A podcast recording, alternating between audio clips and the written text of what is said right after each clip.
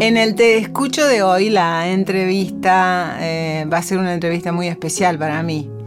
Después les voy a contar por qué, pero quiero contarles que nosotros no solamente nos limitamos a hablar del trabajo y del éxito que tiene la persona que invitamos, sino también de lo que siente, de lo que piensa, de lo que le gusta, de lo que sueña, de lo que le encantaría hacer en la vida y que todavía no hizo. Les presentamos Aquí les presento a Malena Ginsburg. ¿Cómo te va, Malena? Hola, me emociona que arranques con el te escucho porque te he escuchado mucho.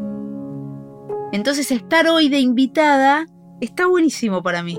Ah, para mí también. Genial, bueno, listo, ya está, terminémosla acá.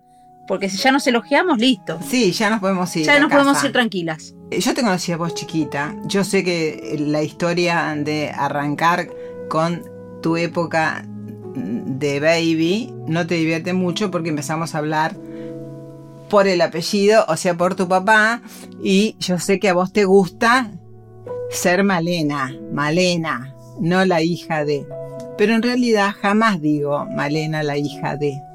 Digo Malena Ginsburg. Pero tu papá, yo, yo trabajaba en humor, haciendo mis primeros pasos, y tu papá Vivía en Floresta, creo, vivían ustedes. Sí, vivíamos en Floresta. Bueno, una vez fuimos a la casa de tu papá, bueno, y ahí te vi, no te acordás de esto, pero fuiste tan simpática, tan encantadora.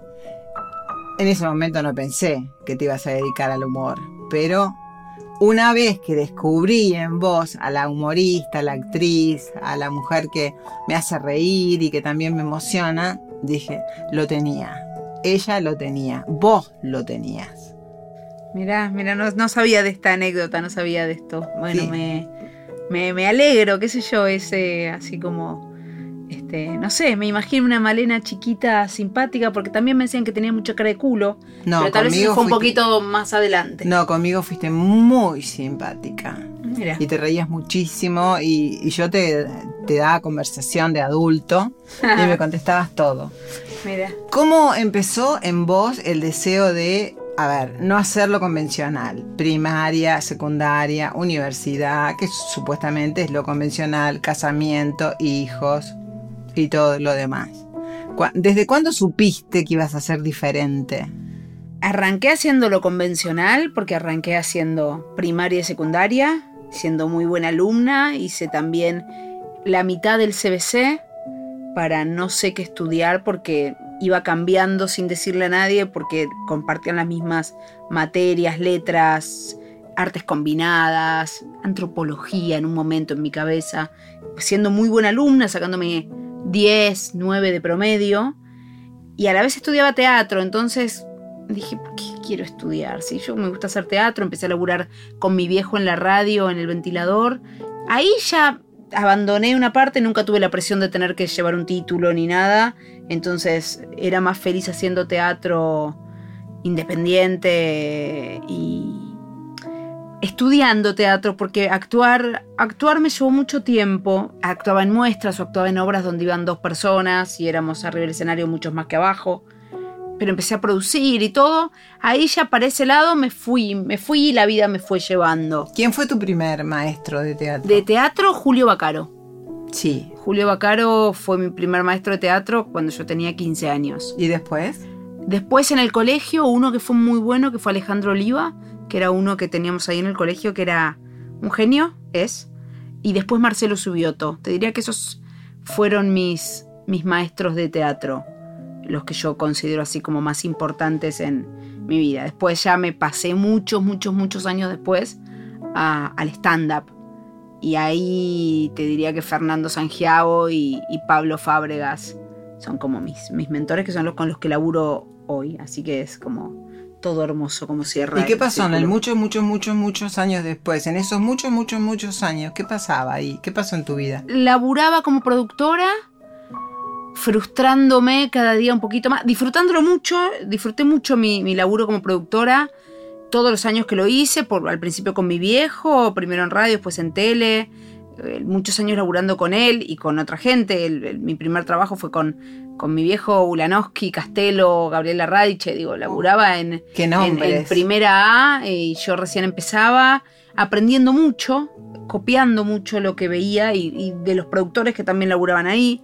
Más adelante la Biblia de Calefón, bueno, como primero de la mano de mi viejo y después haciendo mi propio camino en otros programas y todo, mientras en teatro me costaba mucho actuar, me costaba mucho poder vivir de eso, poder que me fuese bien y me iba me iba frustrando un poco porque eh, habías elegido una carrera eh, ser actor y actriz en un país donde casi todos quieren ser actores y actrices de movida no era fácil. No no y yo muy insegura también y muy, muy acomplejada, el, cuerpo no me ayudaba, entonces no me animaba a intentar en la tele, como que no tenía, tenía mucho mambo por ese lugar, y entonces creo que me costaba también desde ahí, hasta que muchos, muchos, muchos años después, te diría 2008, yo estaba laburando con, había arrancado a laburar con Sebastián Weinreich en Radio Metro como productora. Sí. Y ahí Pablo Fábregas me empezó a quemar la cabeza con que haga algo de mi vida, que me dejé hinchar las bolas y que hiciera algo de mi vida. Y me dijo, bueno, estudias stand-up. Y empecé a estudiar stand-up y ahí no paré. Y ese fue como un quiebre en, lo artístico, porque bueno, ahí fue también poder reírme de todos mis defectos, reírme de todo lo que me acomplejaba. Y eso me ayudó un montón y me liberó y en un momento largué la producción y empecé a laburar al aire en radio en, la 100. Entonces fue como, bueno, de pronto todo, todo eso que yo venía laburando se soltó. ¿Y a qué edad te fuiste vos de tu casa a vivir sola? A los 21 años. ¿Solita? Sí, me peleé. En realidad primero me peleé con mi hermana un día, me llevaba bastante mal. Yo era bastante ermitaña y, y, yo llegaba y me encerraba en mi habitación, vivía con mi mamá y mi hermana. ¿Hacer qué? Lo que sea nada, escuchar música, estar con la compu. Estoy hablando de una época que no había ni internet, no sé ni qué hacía, escribía, supongo, escuchaba música, me encerraba. Hablaba por teléfono, calculo. ¿No te eh, sentías afín? Leía, leía mucho. ¿No te sentías afín con, ella en ese momento? Me peleaba mucho, me peleaba mucho con mi hermana. No estaba tampoco mucho yo porque estudiaba teatro y me juntaba con mis compañeros de teatro que eran todos más grandes o ya laburaba desde muy chica y también me juntaba con mis compañeros de laburo que eran todos más grandes, siempre como que me movía en ámbitos con gente más grande, entonces estaba mucho ahí y un día me peleé con mi hermana, mi, vieja estaba de vacaciones y me fui, me fui sacada, me fui y me fui a lo de mi papá. Y al toque me ayudó él, me alquiló un departamento y me fui sola y después ya nunca más volví. Nunca más. No. creo que volví unas semanas un momento que estaban remodelando mi casa o algo así. Pero hubo una especie de reconciliación. No, no, no, me llovían ayer, estuve cenando en lo de mi mamá. Con no, pero digo en aquel tiempo. Sí, sí, estuvimos bastante peleadas con mi hermana un tiempo largo. De... Porque las peleas de hermanas suelen durar. ¿Por qué? No tengo la menor idea, no me acuerdo qué pasó. Pero, pero sí, estábamos sin hablarnos, con esa cosa infantil de no hablarnos, de decirle que, vale, hablen y déjense hinchar. Y en algún momento, no me acuerdo ni cuándo ni cómo, nos amigamos. Mucho tiempo, un, par de meses, ¿no? Años sin hablarnos, ¿no? Y ahora no, ahora nos llevamos muy bien con mi hermana. ¿Y cómo decoraste tu primer departamento? Mi primer departamento bastante minimalista. Esa cosa de alquilado. sí, me compré una cama. de mi, va, mi viejo me compró la cama. Como las cosas básicas, heladera, microondas me regaló mi mamá. Pero bueno, como lo básico, tenía ni siquiera sillón, creo que tenía unos puff. Eh, era muy jovencita, Era muy joven, sí, pero bastante independiente siempre fui, irresponsable, siempre fui como muy... Laburaba desde laburo desde los 18, entonces también tenía mi sueldo, digo, mi viejo me pagaba el alquiler, la verdad que ese privilegio lo tenía, pero... Pero, pero no era gratis, vos trabajabas. Yo trabajaba, o sea, yo me bancaba sola y después mi viejo me compró un departamento y me mudé a ese departamento. Y ahí ya, nada, debía tener 23 años y viví sola. Viví sola siempre, salvo una época que viví con un novio, eh, unos años. Y la mayoría de mi vida viví sola, creo. Gatos, perros, ¿no? Una gata, una gata Chabela que tiene ya 14 años, es grande.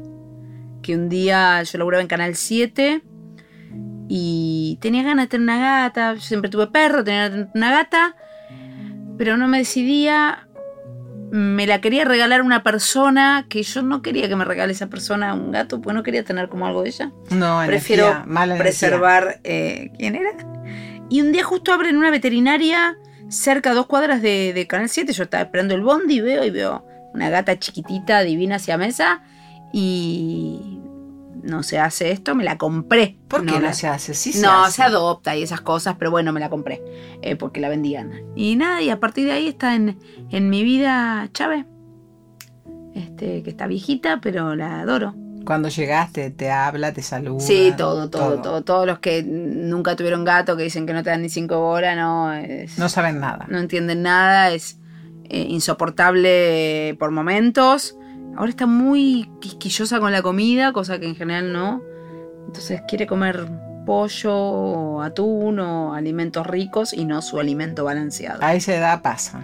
Que hincha pelotas. Sí, tengo experiencia en gatos. Sí, no puedo comer, no puedo cenar tranquila que me está hinchando, que quiere comer mi comida, esas. Sí, claro. Sí, sí, sí, está bastante densa, pero bueno. Te metiste en stand-up, que es una de las cosas más difíciles. Eso es lo que siento cuando lo veo hacer. Porque para provocar risa, es mi opinión, no, sé, no sé nada sobre stand-up. A mí me da mucha risa cuando el protagonista hace bromas que tienen que ver con, a lo mejor inventa, pero que tienen que ver con su vida cotidiana, con cosas que le pasaron y que me las creo. He visto stand-up en, en otros países, suponete, que está con la traducción, hay como escritores atrás del tipo que está ahí parado y se nota que hay un escritor que le está escribiendo todo el texto que no surge de la persona que está parada, ¿no? Que está parada ahí y que me está haciendo reír. ¿Cómo arrancaste con una tarea tan difícil? A ver, en general el, stand-up lo escribe uno. Digo, cuando puedes hacer monólogos de otros, todo, pero, pero el- el verdadero stand-up es, propio. Arranqué así, de esa manera. Eh, yo estaba haciendo una obra de teatro que no iba nadie. Estaba bien, creo, pero no iba nadie. Cuando yo intentaba hacer eh, papeles serios, la gente se reía, lo cual hablaba muy mal de mí como actriz dramática. Tal vez hablaba bien de mí como actriz cómica. Depende de qué lado del vaso lleno o vacío O del lo prejuicio, del Sí, prejuicio. no, pero me pasaba eso. Hacía un personaje medio serio, como en serio, y se reían. Digo, soy un desastre. Y cuando entré a laburar en Radio Metro como productora, era una radio muy eh, llena de estandaperos. Desde Weinreich, Peto Homenaje, Pablo Fábregas, eh, Fer Sangiao, bueno, todos como eh, Cabito. eh, había muchos estandaperos. Entonces estaba ahí como muy en boga el tema. Y yo nunca había hecho stand-up. Ni siquiera creo que me lo había planteado. También era un momento muy nuevo del stand-up en Argentina. Como que recién vos tenías que explicar qué hacías cuando te preguntaban por el Sí. stand-up. No, no. Hoy yo creo que ya todos saben. En ese momento, cada vez que alguien hacía una nota o algo, era, pero ¿qué es el stand-up? Y ahí contabas un poco de qué se trataba y la diferencia con monólogos, que nunca la terminé. Digo, como que es un poco lo mismo, pero. mm, Fernando daba un curso de cuatro meses y lo hice como para hacer algo, para probar algo. También, también yo estaba un poco cansada de, de remarla en el teatro independiente, de conseguir las cosas, como esa cosa de, ponerte al hombro una obra que tal vez estaba en un galpón dos semanas y no pasaba nada y era mucha guita y mucho esfuerzo y mucha cosa y, algo me gustaba del stand-up tenía que ver con, ibas vos con un micrófono y ya estaba, no necesitabas nada más. Hice el curso, venía la muestra y la muestra me fue muy bien, muy, eh, como que se rieron mucho, había que hacer ocho minutos. ¿Y te acordás eh, de esos Sí, ocho porque minutos? después ese material lo usé durante un montón de tiempo, pero arrancaba hablando de mi viejo, arrancaba hablando como de que, bueno, sí, soy la hija de Jorge. Entonces, o soy la hija de. Todos acá están no me acuerdo bien, pero todos están pensando que soy. Si tengo algo que ver con, con el de la tele. Sí, soy la hija de Jorge. Formento, decía en ese momento. Eh, te quiero de público siempre.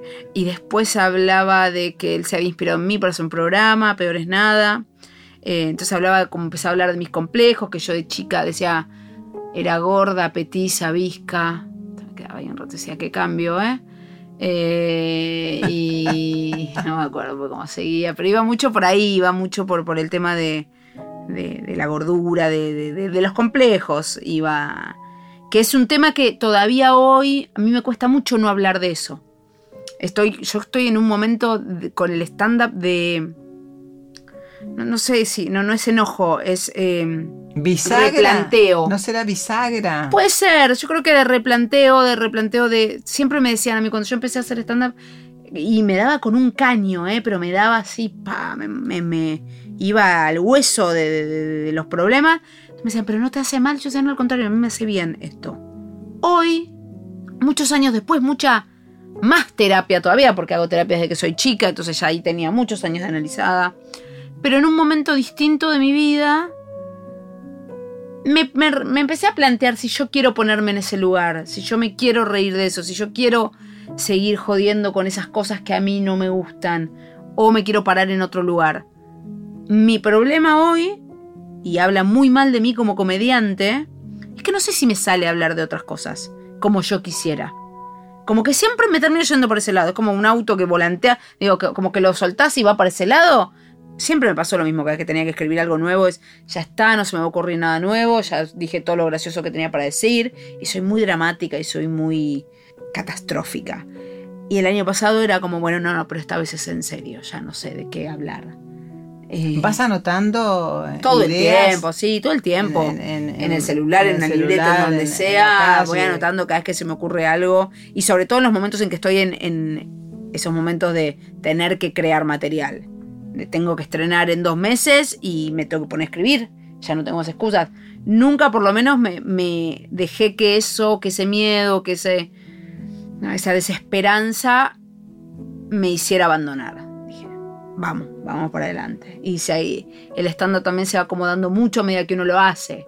Como que con el público también lo vas, lo, vas mejorando el, material. Y ves que funciona, que no. El hecho de que hayas bajado tanto de peso, ¿pensás que te puede haber influido? Es decir, eh, hice un cambio tan grande en mí que seguro que empezó de adentro para afuera y no de afuera para adentro. Obviamente empezó de adentro. ¿Ahora qué hago? Y sí, también es más gracioso si yo jodo con que soy gorda siendo gorda que siendo estando más flaca.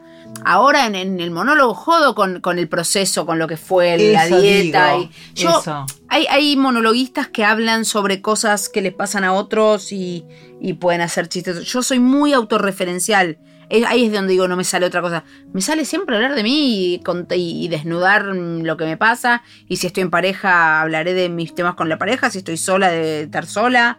Y esto y lo que fue el proceso de volverme un influencer de dieta. Porque en un momento hice una dieta y, había. Era tapa de, diarios mi dieta. Eso es maravilloso, ¿no? Es maravilloso y a la vez eh, yo sentía que engordaba y me tenía que ir del país.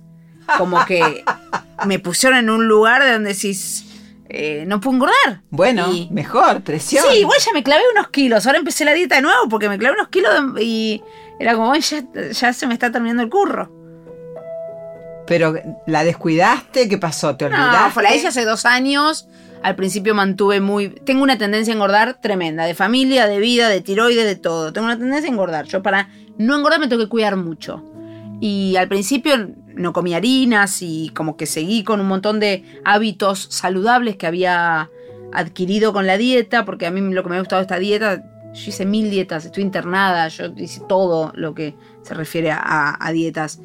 Eh, esta me gustaba que era muy sana, muy difícil, muy difícil por las combinaciones, por los días, por todo.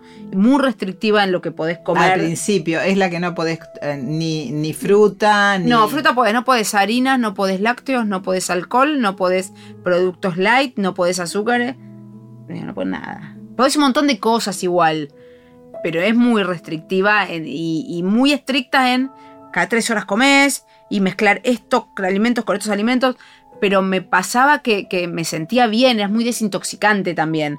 No tomar gaseosa light, tomar solo agua. Digo, no tomar alcohol. Yo terminé la dieta de esos 28 días, me clavé dos whiskies y me agarré un pedo como pocas veces en mi vida.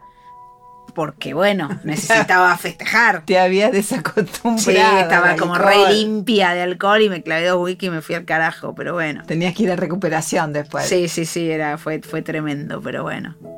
Pero Ah. evidentemente siento, por lo que vos me contás, todo ese camino que fuiste recorriendo y que la dieta se puso en, en las tapas de las revistas y seguramente en Instagram y en todos lados. Total. Bueno, eso también es, es, es lindo para contarlo, ¿no? Sí, sí, sí, es esto, yo hablo de lo que me pasa y de pronto me parece, en el monólogo de ahora hablo de eso, hablo mucho de las redes sociales, de, de- de lo que pasa con Instagram, de lo que queremos mostrar y lo que somos. Eh, A eso me interesa mucho. y es un temón ese para mí. Mucho me interesa. Es un temón. Yo digo, yo soy más feliz que yo en Instagram. Digo, yo en Ay, Instagram. qué linda esa frase. Sí, soy más linda porque tengo filtros. Pero bueno, todos, todos buscamos unos likes y buscamos una aprobación y... ¿Por qué? No sé, pero estamos ahí, estamos ahí. A mí me divierte, me divierte mucho. Yo soy muy espontánea igual en mis redes sociales, soy como muy de, de- de mostrarme como soy, pero con un filtro también. Digo, me muestro como soy, pero si salí muy, muy fulera, la vuelvo a grabar. Por supuesto. También. Sí, como todos, ¿no? Pero bueno, también nos creemos un poco lo que vemos, me parece. Yo arranco el monólogo preguntando o sea, a quienes tienen Instagram diciendo, ¿no sienten que sus vidas son más chotas que las de los demás? Digo, cuando ves historia, ¿no sentís que todos la pasan mejor? Que todos comen más rico, que todos son más lindos, más felices. Porque hay una cosa así de, de aspiracional, no sé qué nos pasa, si es morbo, si es masoquismo, no sé. ¿A buscar afuera? Sí, pero ¿por qué? Digo, y lo hago, lo, lo digo yo que soy reactiva en las redes sociales. Digo, ¿por qué queremos mostrar? ¿Por qué estás comiendo algo? Está bien, muchos míos canje a veces, entonces lo tengo que mostrar. Pero digo, ¿por qué? Bien que tenemos canje. Ay, sí, entré en un mundo hermoso. Ay, qué bueno. Es que empecé mucho en joda. Yo el año pasado cumplí 40 y me agarró una crisis tremenda. ¿Qué es una crisis No, tremenda? me reangustiaba, cumplí 40, me, me pareció un numerazo. Y Pampita cumplía un par de semanas antes que yo, 40. Y la invitaron de un hotel en México a festejar con 40 amigas. A... Entonces yo empecé a joder, ¿por qué a Pampita la invitan a México y a mí no? ¿Por qué? ¿Qué, pa- qué tiene Pampita que yo no tenga? Y empecé a joder con eso en Instagram. Y de pronto me empezaron a llover regalos, pero las empresas me empezaron a mandar. ta, Que terminó todo con un viaje a México. Con el mismo hotel que habían llevado a Pampita. Sos Lo una genia. logré. Sos una genia. Sí, no, no, fue, fue mi momento así como muy arriba y eso hizo también que me, que me divirtiera mucho. De pronto me, me escribían, pero no sé, en mi casa los días previos a mi cumpleaños, por día llegaban 10 regalos de distintas marcas, desde una bicicleta, zapatos, cervezas, fue una locura y me divertí además. porque Sí, pues no empezó como un idea. juego, empezó como un juego total. Y este año lo que, lo que quise fue, quedé como en muy buenos términos con, con el hotel este que me llevaron, y lo que hice fue sortear yo una estadía en el hotel.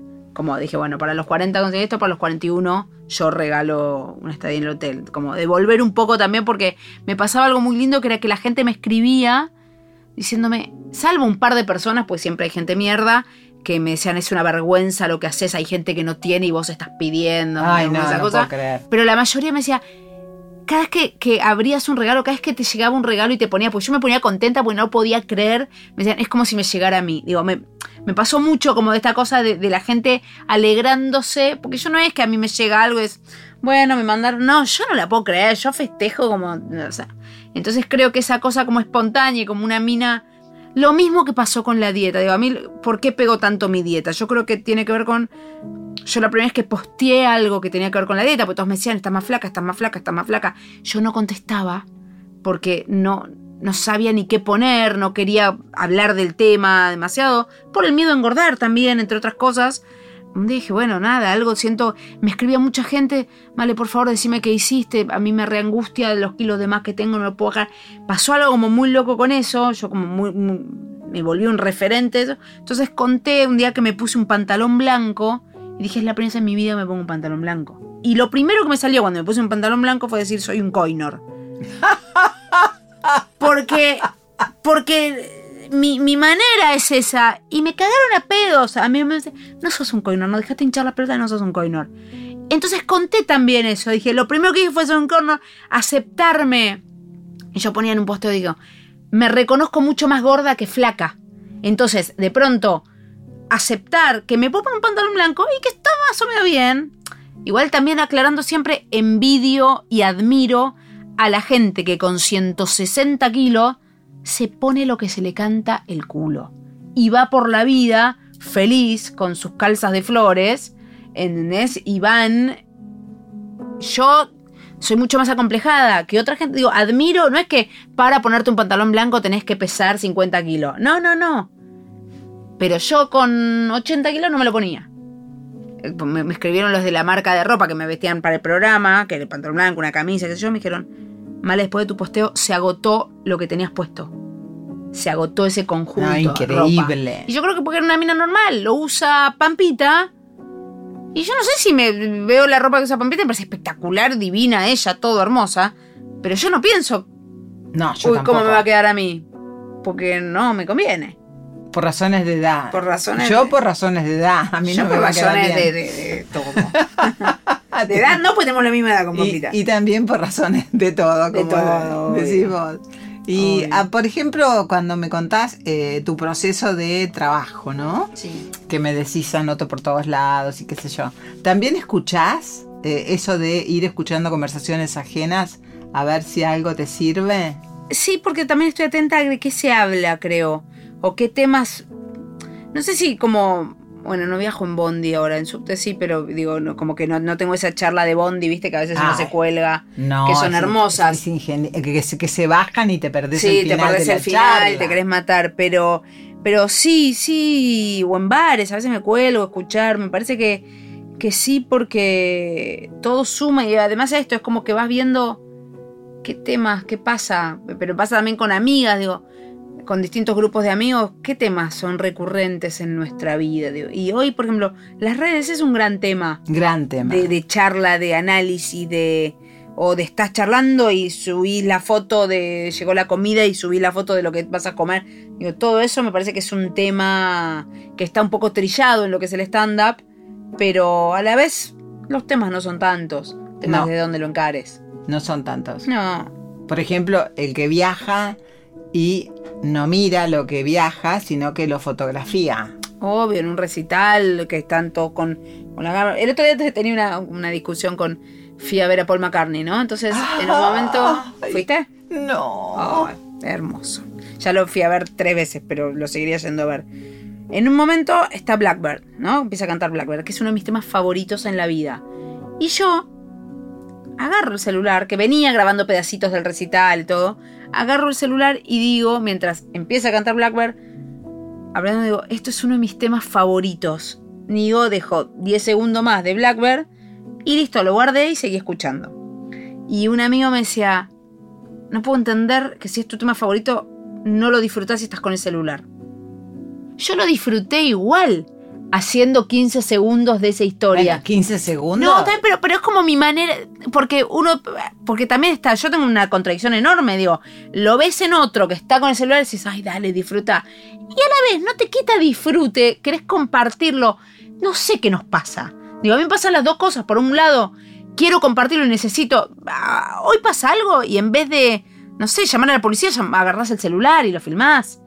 Y yo me acuerdo un día se me desataron los cordones y lo tuiteé. Y dije, batátelos, pelotuda, y no, me lo tuiteé. Y no entiendo por qué lo recién salía a Twitter y estaba como con full con Twitter. Hoy hubiese hecho una historia en Instagram. Hay algo que pasa que es. eh, no sé, que tal vez dentro de muchos años lo, lo, lo veamos con una distancia. Vayamos a saber qué pasa en unos años con las redes sociales, ¿no? Pero. Y entender qué nos, qué nos pasa con eso. Instagram es el, el mejor para lo que vos haces. Es mejor que los demás, digo, que Twitter, que Facebook. ya Sí, que- yo cuando empezó, yo fui muy... Con Twitter yo era muy activa, muy, muy, muy, muy activa en Twitter y veía tele mientras tuiteaba y todas esas cosas. Y cuando salió Instagram, yo como que tenía rechazo diciendo, yo soy de la palabra, no soy de la imagen. Está bien que era solo fotos en ese momento, no era las historias que voy a hacer. Entonces yo como decía, yo soy de la palabra. Y después le encontré la vuelta, primero en Snapchat, me acuerdo en un momento había salido Snapchat, Y ahí El- empecé, ese que se borra. Sí, ahí empecé a snapchatear a lo loco y me divertía mucho. Y de pronto hacía recetas de cocina porque yo soy malísima cocinando. Que a mí me divierte la torpeza. A mí lo que me divierte es. Yo soy desprolija, digo, no, no, no te hago. Hay gente que, por ejemplo, hace una publicidad y te hace la fotito hermosa y le pone las letritas todas perfectas y colorcito. Y es todo hermoso. Yo soy bestia, yo soy, eh, me mandaron esto y se me va a volcar y se me. eh, Eso, y creo que es lo que le gusta a la gente de mí. Y a otra gente no le gustará, ¿no? Obviamente. Pero me sale eso más que la cosa perfectita. Y ahora, por ejemplo, que, que estás eh, actuando, ¿ya estás pensando en el próximo o estás muy metida en el que estás haciendo? No, ahora estoy muy metida con lo que estoy haciendo. Sí, sintiendo que podría pensarme cinco minutitos nuevos para ir cambiando algunas partes que están bien, pero para no aburrirme también. Pero no, no estoy pensando en todo un monólogo nuevo porque no arrancamos hace tanto con este show, entonces todavía voy por acá. Pero sí, sí podría ponerme a escribir un poquito nuevo, no me vendría mal. En tus monólogos no hablas de política. No. No, pero porque no sé hacer chistes de política, me parece. Pues no, no soy buena haciendo chistes de política. Como sugerencia, la política divide mucho. Tremendo, no, Tampoco no. es oye. conveniente. No, no, no, pero bueno, me parece que la gente que puede hacer humor político está muy bien y, y es súper valorable. A mí no. También para mí el que hace humor incomodando está bueno, pero no, no, no, no me sale. No lo intenté tampoco, pero no, tampoco me divierte mucho. Creo que se lo dejo a otros que lo hacen muy bien. Y cuando vos ves el público, ¿al público lo, lo ves bien o tenés mucha luz sobre vos? Eh, lo, hay, hay un momento en que lo ves, trato de no mirar, sobre todo si sé que hay invitados que yo conozco, prefiero no saber dónde están sentados. Más o menos sabemos que los invitados están en la cuarta, quinta fila, Sí. pero me pone muy nerviosa ver conocidos en la... o saber que están los conocidos en la... No conocidos famosos, ¿eh? Conocidos míos, gente que me importa. gente, amigo, gente. Sí, sí, famosos también Gente puede ser, tuya. eh, famosos que te pueden poner más nerviosa, pero eh, igual no, los ves, las primeras filas las ves, las ves y, y a veces está bueno, sí, se, se ven. ¿Y si, y si te llamaran eh, en un mes para hacer una obra de teatro, por ejemplo, eh, no esas obras que van dos personas o tres como hacías antes, sino una obra comercial? Me llamaron, me llamaron el año pasado para hacer una obra que estaba todo bastante, que encima era un musical, yo soy pésima cantando, o sea, algo que no sé es cantar. Entonces, lo primero que planteé fue eso, digo, mira que yo no canto. No, pero sería, te lo aclaro, o sea, yo me mando, pero no, no, no importa, nos divierte, ta, ta, ta, ta. Eh, y al final era incompatible con la obra que estoy haciendo yo, con mucho. Era incompatible por horarios. Y hace poco me llamaron también para otra. Yo te- mi, creo que mi, mi materia pendiente hoy por hoy en, en lo artístico es actuar, es hacer un personaje. Eso me, me entusiasma, me, me genera pánico. Creo que es un próximo paso en algún momento. Porque además actuar significa decir palabras de otros, Sí, no las tuyas. sí. Hice, en realidad hice algo para microteatro hace un año, una obra que ahí hacía un personaje que me encantó y estuvo muy bien. Una obra que escribió Pablo Fábregas y Alejandro Turner y lo dirigían ellos también. Y yo hacía de una señora grande, de unos, no sé, decía la edad, unos 70 años más o menos. Y la pasé muy bien y gustó y me había gustado y dije, ay, qué lindo hacer esto. Disfruté mucho ser un personaje. Entonces, ¿cuáles serían tus próximos sueños a cumplir? No sé si sueños o... Ese es un, es un lindo desafío para mí, sería en algún momento hacer algo actuando. Me gustaría, me gustaría, me digo, me da miedo porque no estoy no es algo que, que hice tres años de tele haciendo Morphy, que era ser yo, era cámara, entonces bueno, actuar es no mirar a la cámara, es un mundo, es, es desde un personaje y todo. Nada, me- eso me da ganas, eso tengo ganas. Estoy muy contenta, igual ahora arranqué hace poco a laburar en radio de nuevo y estoy muy feliz con eso, como que estoy igual en un gran momento, digo, estoy en un programa que no sé si me permitiría actuar por horarios, porque el programa va de 1 a 5, es como medio de la tarde. Pero, pero bueno, Pero si tuvieras la opción, suponete este verano, verano del, dos- del 2020 sería ya. Aparece un, un gran productor, una, una gran comedia, una buena comedia, y te dice, Como gustarme me gustaría. Siento que no puedo planear más allá de un par de meses. Posta, digo, como gustarme me gustaría, pero de hecho me sucedió, me pasó que otra persona me, me ofreció también una obra que va a estrenar y va, que quiere hacer. Y le dije, mira, no puedo pensar de acá al verano. ¿Y no extrañarías esta cosa de el humor diario en voz expresado eh, hacia el afuera? Yo creo que sí, de, ponele que terminamos con esta obra de, mm, eh, a fin de año, suponete, y deseo hacer una obra de texto que sea graciosa y qué sé yo. También el stand-up es algo que vos podés llevar a todos lados. Sí. Entonces de pronto un día actúas en un bar y lo tenés como que no... Por más que uno no tenga continuidad, nosotros tal vez no es tan normal, no hay tan tantas, hay algunas, pero no hay tantas obras de stand-up en donde estamos jueves, viernes y sábado, todo. En general, muchos estandaperos van y actúan en un lugar, pues actúan en otro, en otro, salvo algunos que están. Entonces, yo creo que el stand-up es algo que voy a tener ahí cargando en mi mochilita. Siempre. Por un lado es una buena fuente de laburo, porque bueno, la puedes llevar por un montón de lugares. Y además te encanta. Y me divierte, sí, me gusta, me gusta. Sí. ¿Cuál fue eh, tu mejor momento en, en lo espiritual, en, en- en tu adentro? Vas a terapia, me contaste hace bastante. Contame un momento que vos hayas sentido, uy, estoy, estoy bien. No soy feliz porque no creo que la felicidad sea un ser, sino un estar. Pero hoy estoy, pero este tiempo estoy bien, estoy calma, me siento feliz. Como que siento que tengo varios momentos eh, Bueno, que me decime. pasó. No, para hablar de lo espiritual, cuando arranqué yoga y empecé a laburar mucho en yoga, de hecho yo en un momento dejé terapia porque me aburrí de hablar. Me aburrí, me eché las bolas de escucharme. Y entonces el laburo pasó mucho más por, lo- por todo lo que laburaba en yoga, desde lo postural a la meditación, a las charlas que tenía con mi profe, que iban por otro lado y eran como un laburo mucho más de, como de a poquito, pero, pero esto como de espiritual, de estar atenta a otras cosas, de, de escucharme más, de, de pararme, de, de- estar más en el presente y un montón de cosas.